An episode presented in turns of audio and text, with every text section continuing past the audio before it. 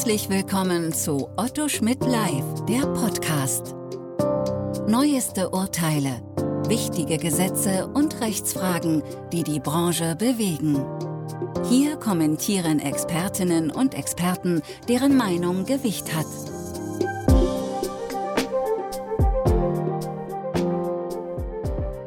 Massenentlassungen sind zunächst einmal eine Tragödie für die Beschäftigten. Für den arbeitsrechtlichen Berater sind diese Verfahren aber auch etwas Besonderes, vor allem eine besondere Herausforderung. Das Verfahren nach 17 Kündigungsschutzgesetz erscheint nämlich nur auf dem ersten Blick überschaubar. Tatsächlich lauern hier viele Stolperfallen. Wegen des starken Einflusses des EU-Rechts und einer extrem ausdifferenzierten Rechtsprechung. Die Sache ist also komplex. Wir machen es trotzdem kurz oder versuchen es zumindest ganz furchtlos. Äh, wir, das sind Winold Schulte, Rechtsanwalt und Fachanwalt für Arbeitsrecht in Münster. Und Petra Röfing, Rechtsanwältin und Redakteurin beim Verlag Dr. Otto Schmidt. Lieber Herr Dr. Schulte, die Schwellenwerte in 17 Kündigungsschutzgesetz knüpfen ja an die Zahl der Beschäftigten des Betriebs an. Was genau ist denn der Betrieb? Das ist eine gute Frage und wie immer, wenn man sagt, es ist eine gute Frage, sind die Antworten etwas problematisch. Es gibt also mehrere Betriebsbegriffe, äh, mit denen wir es immer hier zu tun haben. Neben dem kündigungsrechtlichen gibt es auch einen betriebsverfassungsrechtlichen Betriebsbegriff und da muss man sagen, der ist noch relativ stark konturiert. Also wenn man sich den, die Organisationseinheit anschaut, mit der man es da zu tun hat, kann man so ein paar Kriterien, die hart sind, wenn ich das so sagen darf, äh, äh, anwenden und, und, prüfen, ist das ein Betrieb. Aber im Massenentlassungsrecht haben wir es leider mit einem anderen Betriebsbegriff zu tun. Aha. Und das ist der unionsrechtliche Betriebsbegriff.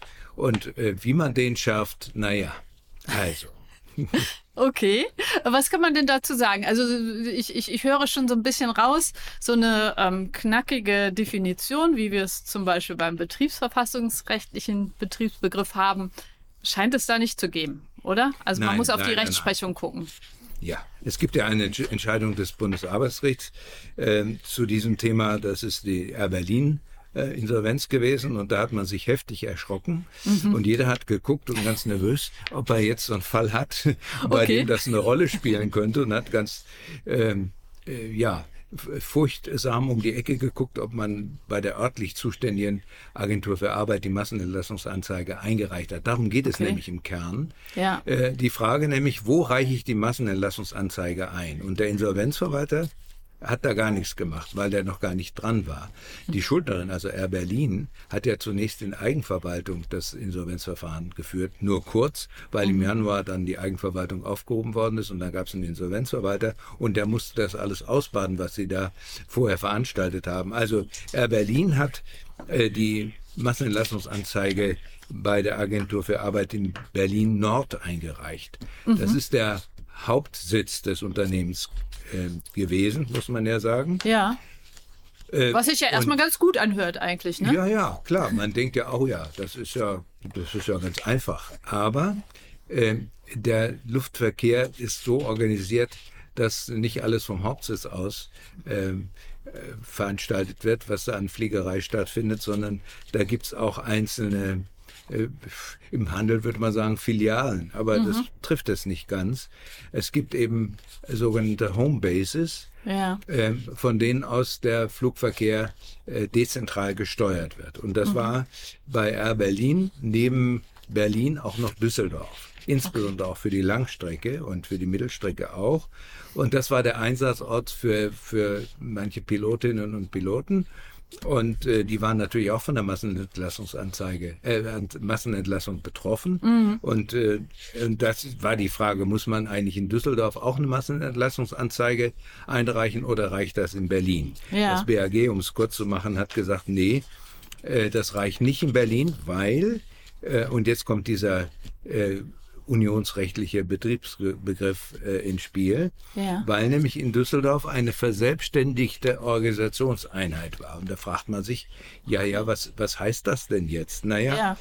Ähm, da gab es sogenannte Area Manager Cockpit. Äh, wenn ich sage Cockpit, hat es damit zu tun, dass dieser Fall für einen Piloten entschieden worden mhm. ist. Mhm. Aber in der Kabine, das ist ja der andere Teil des fliegenden Personals, gilt das ähnlich. Also wir bleiben jetzt mal bei dem Cockpit.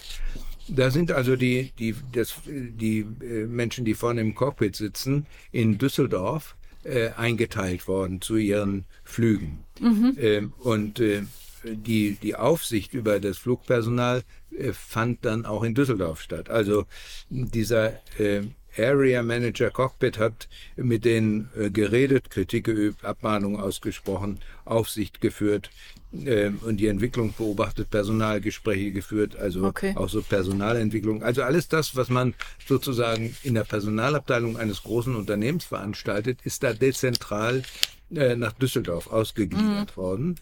Und äh, wenn man, um es etwas abstrakter zu formulieren, wenn man also solch eine, solch eine gewisse Organisations äh, Einheit hat, die relativ selbstständig arbeitet, also ihre Arbeit jedenfalls organisiert, dann ist man schon in der Nähe dieses unionsrechtlichen okay. Betriebsbegriffs. Und das BHG hat gesagt, ja, äh, äh, falsch, eine falsche äh, örtliche Zuständigkeit. Ähm, du hättest das in Düsseldorf einreichen müssen und nicht hm. in Berlin Nord. Hm. Also, Paar 134 BGB, falsche Massenentlassungsanzeige und damit kaputte Kündigung unwirksam. Wahnsinn. Wenn man genau. sich als Unternehmer oder Berater ähm, unsicher ist, äh, gibt es da vielleicht einen Tipp, wie man am besten vorgehen sollte? Naja, es gibt die Möglichkeit der Sammelanzeige. Äh, darauf weist das BAG selbst auch in einer Entscheidung vom 13.02.2020, mhm. äh, wenn man da mal genauer nachgucken will, Randziffer 87 folgende. Ich habe mir das mal angeguckt. Ähm, da weist das BAG darauf hin, du hättest ja eine Sammelanzeige machen können. Für alle Betriebe also, des Unternehmens sozusagen. und dann zentral genau. beim Unternehmenssitz. Ja. Äh, ja. Mhm. ja. und dann müssen nach dem, das geht dann nach dem Verwaltungsverfahrensgesetz, da müssen diese, da muss diese zentrale ähm, Agentur für Arbeit dann die anderen beteiligten Stellen informieren. Ah, es geht ja, das ist ja kein Selbstzweck. Also es geht ja, das muss man sich immer wieder klar machen, wenn man solche Fragen zu entscheiden hat. Äh, warum, warum haben wir eigentlich diese Massenentlassungsanzeige? Man will, mhm. dass die, dass die äh, Agenturen für Arbeit in der Lage sind, größere äh, Arbeitslosenzahlen zu managen. Also ja. mit denen äh, schon im Vorfeld Gespräche zu führen, wo kann man sie unterbringen äh, und wie viel kommen da eigentlich auf uns zu. Mhm. Also Vorsorge zu treffen, dass die Menschen nicht lange arbeitslos bleiben. Das ist der Hintergrund. Und wenn man sich das überlegt, dann muss das ja auch vor Ort passieren. Also ja. was nutzt es dem, der, der Agentur für Arbeit in Düsseldorf, wenn da die Massenentlassungsanzeige in Berlin eingereicht wird. Das Absolut. waren immerhin 1700 Leute, ja. die da auf einen Schlag äh, äh, ihren Job verloren haben. Ja. Und äh, ja, bis das mal so ankommt in der Provinz, hätte ich beinahe gesagt. Entschuldigung, aber wir sind ja in Köln, da darf man Düsseldorf. Doch, da darf man Düsseldorf immer als Provinz bezeichnen, ja. unbedingt. Gut. Ja, also, genau, okay. Äh, Aber Frau, dann macht es ja wirklich Sinn. Mhm. Ja, genau. Frau Obertür hat das übrigens auch in ihrem Aufsatz äh, von im Arbeitsrechtsberater 2020 schon, äh, schon angesprochen. Also ja. das ist wirklich ein gutes, äh, gutes Mittel, um das zu machen. Vorsicht bei der Sammelant äh, Sammelanzeige äh, da muss man natürlich auch äh, darauf hinweisen, dass es Betriebe in da und da und da und da gibt, unter anderem in Düsseldorf. Und kein Vergessen, kein ja, Vergessen. Bitteschön. Mhm. Sonst ja. hat man dasselbe Problem in Grün. Absolut. Kann ich denn auch, wenn ich sage, oh, ich bin mir jetzt nicht sicher, Düsseldorf oder Berlin, ähm, dass ich einfach bei beiden mal eine Anzeige mache? Das ist noch das Einfachere. Ja, okay. Also so, so hätte, hatte ich das auch auf den ersten Blick. Wir, wir fangen ja sofort, bei uns fängt es an zu rattern. Wenn wir so eine Entscheidung lesen, dann denken wir, oh, was kannst du denn tun? Und da habe mhm. ich, hab ich schon gedacht, ja, wie immer in solchen Fällen, wenn es Zweifel gibt, wo oder was stattfinden muss, mache ich beides. Ja, genau. Ja, kann ich doch. Ist ganz pragmatisch und, und äh, ganz, äh, funktioniert ja. dann auch. Kann ich denn auch ähm, ich, vielleicht bei der Arbeitsagentur anfragen, ob, ob sie zuständig ist? Das wäre ja, ja vielleicht Idee. auch eine Option. Ja, gute Idee, nutzen noch nichts. Ah, okay. Hat das BAG auch gesagt. Äh, Ja, die schöne hatten, Idee. Die Berliner, ja, die Berliner hatten ja bestätigt, äh, dass sie da ordnungsgemäß eingegangen ist, äh, die Massenentlastungsanzeige. Nur sagt das BAG, wenn die, An die Agentur für Arbeit, die nicht örtlich zuständig ist, falsche Auskünfte erteilt, also hier Berlin Nord, Ja. äh, ja, dann hat der Arbeitgeber Pech gehabt. Ja, okay. Dann kann man sich das äh, genauso gut sparen. Wenn das keine Rechtssicherheit vermittelt, dann ist das kein gangbarer Weg. Vielleicht ähm, kommen wir jetzt zu der nächsten Voraussetzung. Ähm, ähm, weiter ist ja bei den Schwellenwerten das Verhältnis der zu kündigen zu den in der Regel beschäftigten Arbeitnehmern maßgeblich. Ähm, auch hier lauern Stolperfallen, oder? Aber sicher.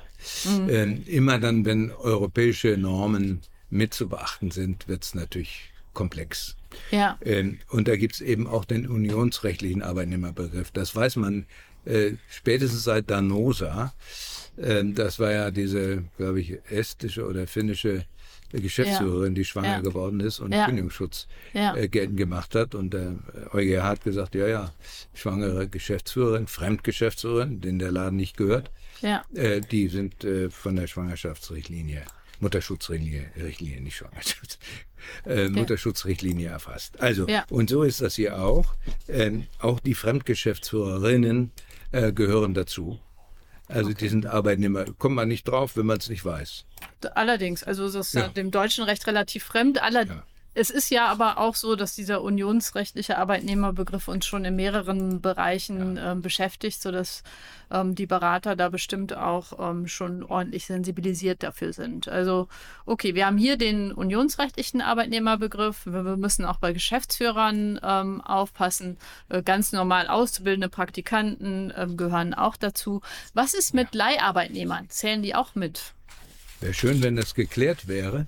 Das BAG hat das mal versucht im Jahr 2017 und hat einen Vorlagebeschluss an den EuGH gemacht, äh, ob, ob die Leiharbeitnehmer dazugehören. Ja. Ähm, die Sache, ich habe ich hab gesucht und nichts gefunden.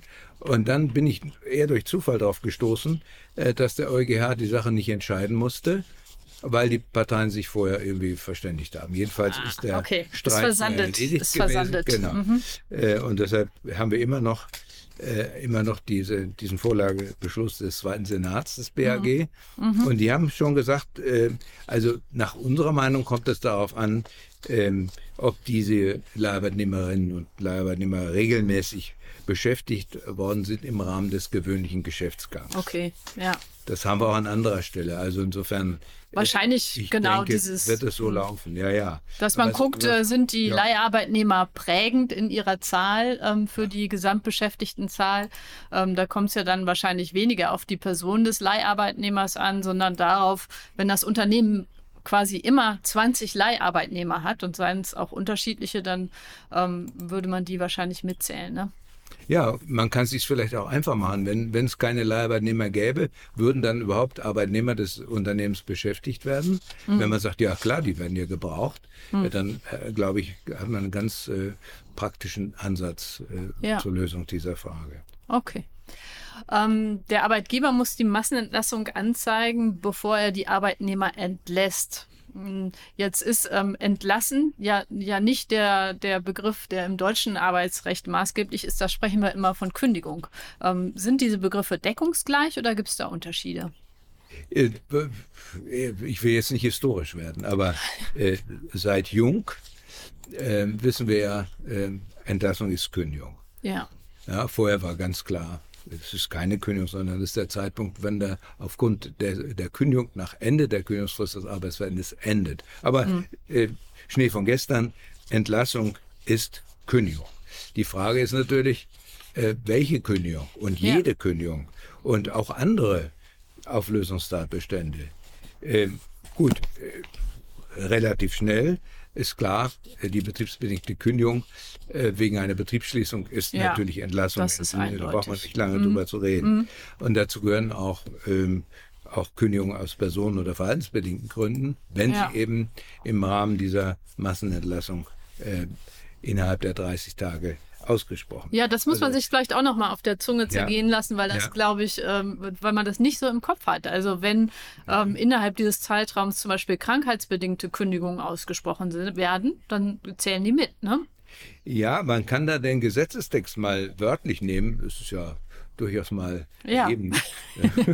17 Absatz 2 Satz 2 sagt, den Entlassungen stehen andere Beendigungen des Arbeitsverhältnisses gleich, die Ja. vom Arbeitgeber veranlasst werden. Ja, Naja, also Gut. vom Arbeitgeber veranlasst sind natürlich auch solche Kündigungen. Ja. Und äh, da wird nicht differenziert. ja. Also das muss, Sie haben völlig recht, das muss man sich auf der Zunge zergehen lassen, aber wenn man äh, genau nachdenkt und naja, das wer Genau. als wörtlich nimmt, ist Ja. klar. Genau hinschauen muss man vielleicht Hm. noch mal bei Aufhebungsverträgen, oder? Ja, genau. Wenn die also von einem Arbeitgeber veranlasst sind, das sind die ja meistens, Ja. äh, dann gehören die auch dazu. Also Hm. nicht nur Kündigungen, sondern auch Auflösungsverträge. Eigenkündigungen gehören dazu. Wenn Hm. der Arbeitnehmer sagt, oh, jetzt wird's hier, wird hier langsam das Licht ausgemacht, ich habe aber schon was Neues, ich hau hier ab. Ähm, natürlich würde man als Anwalt äh, des Arbeitnehmers oder der Arbeitnehmerin sagen, halt ein, junger Freund, Aufgepasst, Sperrzeit. ja, ja, ja, einmal das. Ja. Gut, wenn die was Neues haben, haben sie es mit der Sperrzeit nicht so. Aber, stimmt. Aber äh, ich würde doch mal sagen, ähm, wir warten mal ab, ein paar Tage, wenn man Ja. Zeit hat.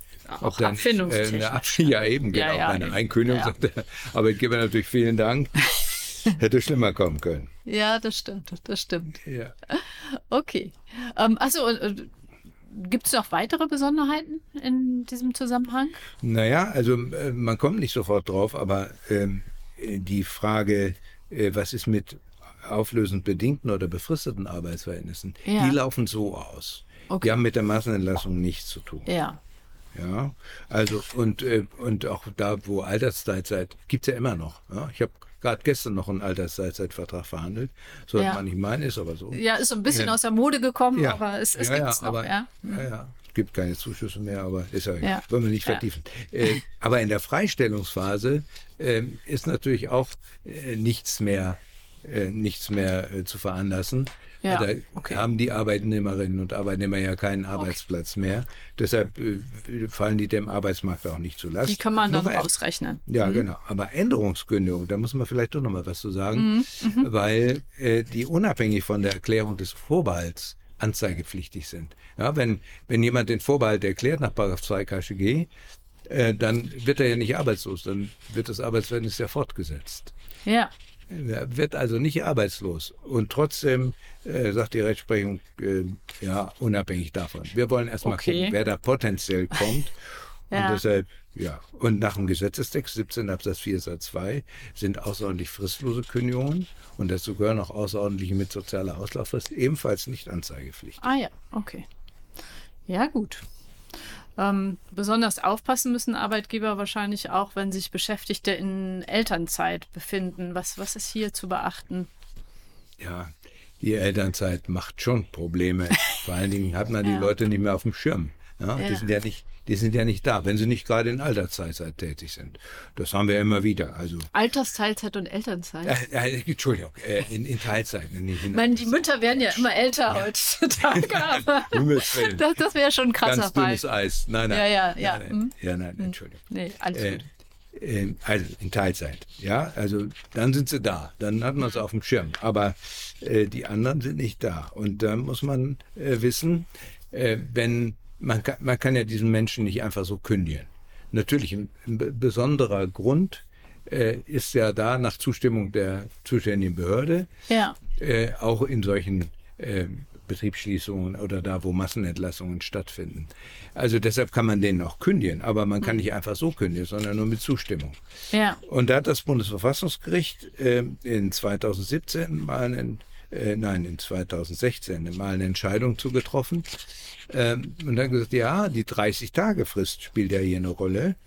Und man kann den ja innerhalb der 30 Tage nicht kündigen, weil die Behörden brauchen äh, 30 Monate. Ich meine gesagt, das ist ein bisschen übertrieben, aber Ja. manchmal brauchen die äh, unverhältnismäßig lange. ja, Aber äh, äh, um es kurz zu machen, das Bundesverfassungsgericht hat gesagt, dann muss man auf den Zeitpunkt der Antragstellung statt der Ah ja, Kündigung okay. zurückgreifen. Okay. Also wenn die Antragstellung innerhalb der 30 Tage ist, dann ist Ja. diese, diese Kündigung, die dann erst nach Zustimmung der Behörde ausgesprochen wird, anzeigepflichtig. Hat man Ja. auch nicht auf dem Schirm, weil das Ja. ja nachkleckert Ja, Ja, also absolut. dann äh, muss man aufpassen, ein Sternchen machen, sagen, oh, äh, diese Kündigung, wenn die Behörde zugestimmt hat, äh, muss vorher äh, angezeigt werden.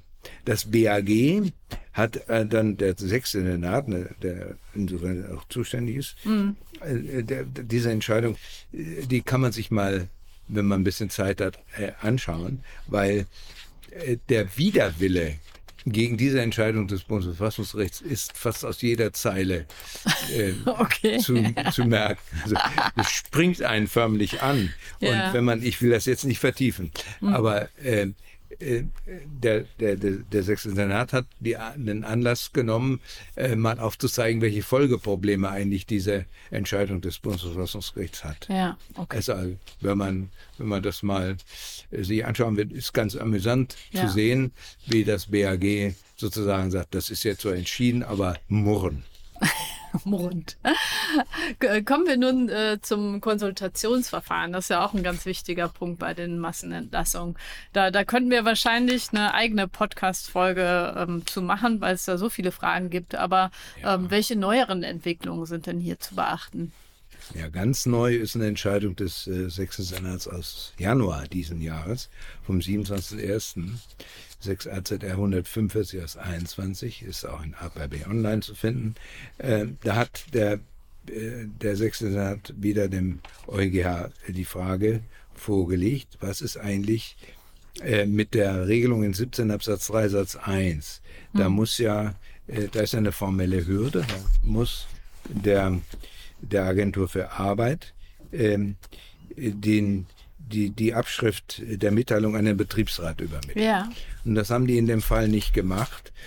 Und äh, natürlich ist das ein Verstoß gegen diese Verpflichtung. Aber der sechste Senat, um um es gleich äh, auch äh, auszuführen, hat, hat gemeint, äh, das sei nach seiner Auffassung eben zwar ein formeller, ein Ordnungsverstoß, ja, aber äh, mache die Kündigung nicht unwirksam. Ja. Und das wird im Einzelnen ausgeführt. Wenn wir noch Zeit haben, könnte ich das jetzt ausführen, aber vielleicht guckt man sich die Entscheidung an. Am besten, es wird ja. mit dem, ja, es wird mit dem, mit dem Sinn äh, dieser äh, gesetzlichen Regelung argumentiert auf der Basis, dass das Gesetz, der Gesetzeswortlaut stammt ja immer noch aus der Zeit vor Jung. Ja, als, als man allgemein angenommen hat, dass die Entlassung nicht die Kündigung ist. Ja. Ja, und da machte das ja auch Sinn, weil das Konsultationsverfahren dann ja vorher stattgefunden hat. Ja. Aber hier ist es ja so, dass die, dass die Entlassung die Kündigung ist. Und, und äh, da äh, sagt das BAG, das passt nicht in den Regelungszusammenhang. Ja. Ja, also dieses Konsultationsverfahren wird nämlich typischerweise nach der Kündigung durchgeführt. Und Ja. äh, das geht ja hier gar nicht. Ja. Also, das ist, wie ich finde, auch eine, eine durchaus schlüssige Formulierung und eine schlüssige Begründung. Ähm, aber man wird sehen, wie der EuGH äh, sich dazu verhält. Also vielleicht im Laufe des Jahres oder nächstes Jahr. Mal werden schauen. wir es erfahren. Also, ähm, da komme ich auch direkt auf den Punkt, das Konsultationsverfahren ist ja doch eigentlich relativ nah dran am Interessenausgleichsverfahren. Also man, man be- berät ja ähnliche Dinge. Ähm, ähm, kann man die nicht einfach äh, zusammen abfrühstücken oder, oder ist das in irgendeiner Form ja, Man Gefahr kann, man geneigt? kann alles. man muss nur richtig machen, wenn man es wenn ja. man's da macht. ja, so, so Ja. ist das meist. Also äh, man kann natürlich, äh, äh, ja klar, äh, wenn man äh, wenn man im Thema ist und das regelmäßig macht, äh, weiß der Betriebsrat schon, ja, ja, wir müssen das Konsultationsverfahren auch noch machen. Das machen wir jetzt auch.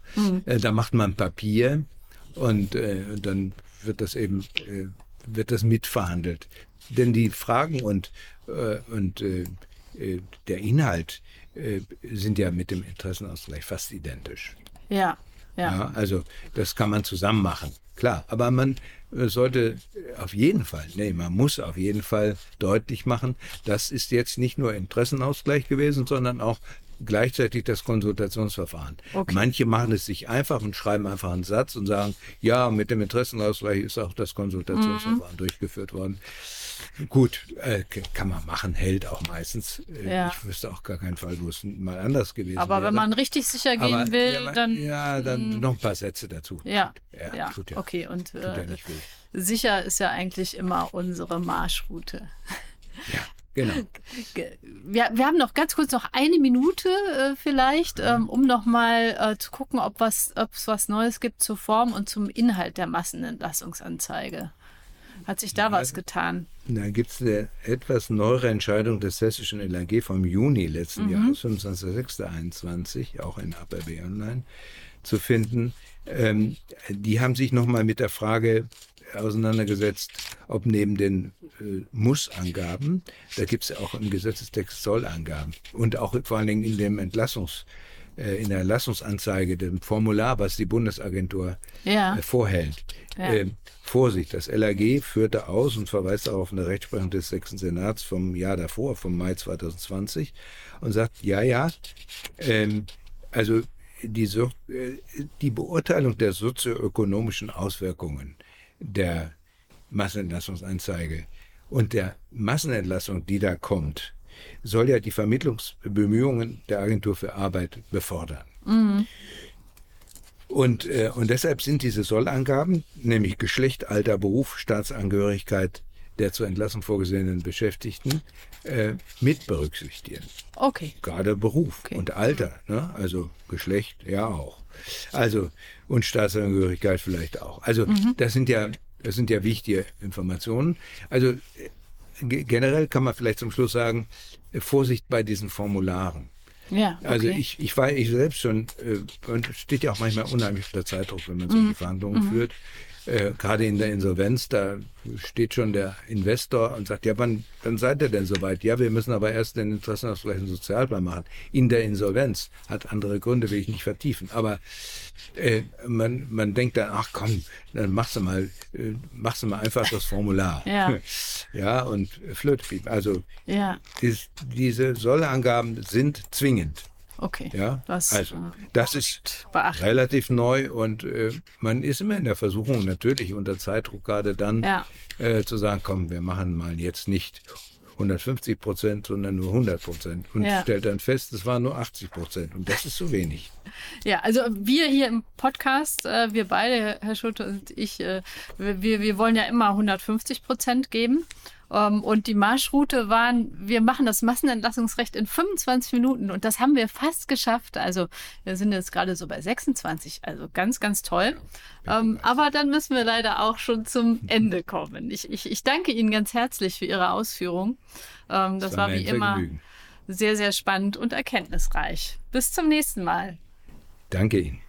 Tschüss. Tschüss. Hörten Otto Schmidt live, der Podcast.